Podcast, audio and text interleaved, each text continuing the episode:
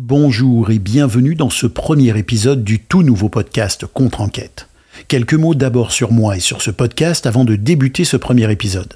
Mon nom est Stéphane Berthomé, j'évolue dans l'univers des affaires criminelles depuis plusieurs décennies et je suis un podcasteur passionné. Le podcast Contre-enquête est un projet de true crime tout à fait personnel dans lequel je vais vous parler des affaires criminelles sous un angle qui sera, je l'espère, un peu différent de ce qui se fait habituellement. Le podcast sera composé de deux types de contenus. La série doc, qui va, le plus souvent avec des invités, revisiter un sujet du domaine criminel. C'est par exemple le cas avec les deux premiers épisodes de la série Crime et sciences criminelles qui vont être mis en ligne en même temps que cet épisode. L'autre volet de ce podcast, eh bien, ce sont les épisodes comme celui-ci dans la série nommée 300 secondes de crime qui, comme leur nom l'indique, va revisiter une affaire criminelle en moins de 5 minutes. Et justement aujourd'hui, nous allons nous plonger dans notre première affaire, l'affaire Schaeffer, un cas qui occupe une place unique dans l'histoire policière française. Cette affaire marquante a en effet changé à jamais la manière dont les crimes sont encore aujourd'hui résolus grâce à l'utilisation d'une méthode qui était à l'époque révolutionnaire, l'analyse des empreintes digitales. Au seuil du XXe siècle, Paris est un creuset bouillonnant d'innovation et de progrès, mais également de sombres affaires criminelles. Dans ce Paris de la belle époque, l'agitation sociale et la montée de la criminalité urbaine posent de sérieux défis aux autorités. C'est dans ce contexte que se déroule l'affaire Schaeffer, un meurtre qui va devenir un jalon dans l'histoire de la criminologie. La police française, déjà reconnue pour son avant-gardisme, est sur le point de franchir une étape majeure avec Alphonse Bertillon, qui est un pionnier dans l'identification criminelle. Bertillon, avec son esprit novateur, a déjà contribué à placer la France à la pointe de l'enquête criminelle grâce à son système, l'anthropométrie. Cependant, la science criminelle cherche encore sa pierre philosophale, un moyen infaillible d'identifier avec certitude les auteurs de crimes. Et justement, le 16 octobre 1902, une scène macabre se déroule au 107 rue du Faubourg Saint-Honoré, dans un quartier élégant de Paris. L'appartement d'un dentiste réputé est devenu le théâtre d'un crime. Le cadavre d'un employé de maison, Joseph Rebel, y est découvert victime d'une agression mortelle.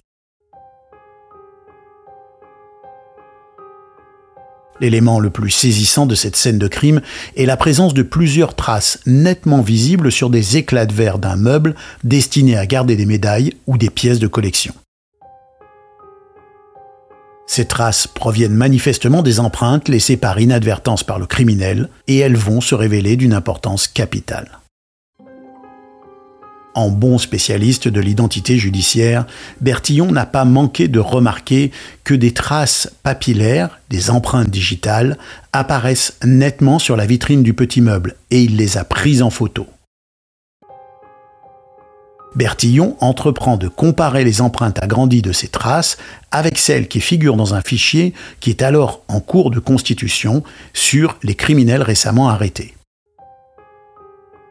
Son travail méticuleux met à jour 17 points identiques entre les traces relevées sur les lieux du crime et les empreintes digitales d'un homme qui a été arrêté quelques mois plus tôt pour un vol et abus de confiance.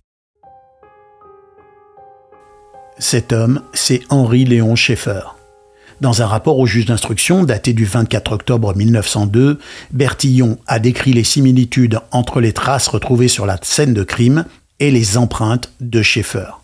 Il a comparé la forme des dessins digitaux en décrivant des lacets à direction oblique, des sillons en forme d'arc superposés ou des points entourés dans un cercle. Il a également compté les sillons entre le centre de la figure et ce qu'on appelle le triangle d'intersection. En définissant ainsi les points clés de l'analyse d'une empreinte digitale, Bertillon vient, sans le savoir, de poser les bases d'une technique d'enquête policière qui permettra de résoudre une quantité phénoménale de crimes à travers le monde. Henri Léon Schaeffer est arrêté et il avoue le crime avant d'être condamné aux travaux forcés à perpétuité pour le meurtre du domestique Joseph Rebel. Schaeffer décédera au bagne de Saint-Laurent-du-Maroni.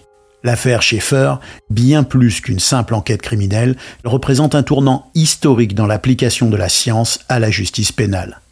Elle est littéralement un cas d'école dans l'histoire de la police scientifique, et paradoxalement, Bertillon avait aussi vu juste sur la biométrie, puisque cette technique permet aujourd'hui d'identifier une personne en fonction de caractéristiques physiques uniques, et elle est de plus en plus utilisée, par exemple par les autorités américaines, pour le contrôle de l'entrée des étrangers sur leur territoire. C'était 300 secondes pour un crime. Les prochains épisodes de cette série seront mis en ligne une fois par semaine tous les jeudis. Je vous dis à bientôt et surtout n'oubliez pas de vous abonner sur Apple Podcast ou Spotify pour ne rien manquer des prochains épisodes de cette série, mais aussi des autres séries du podcast Contre-enquête.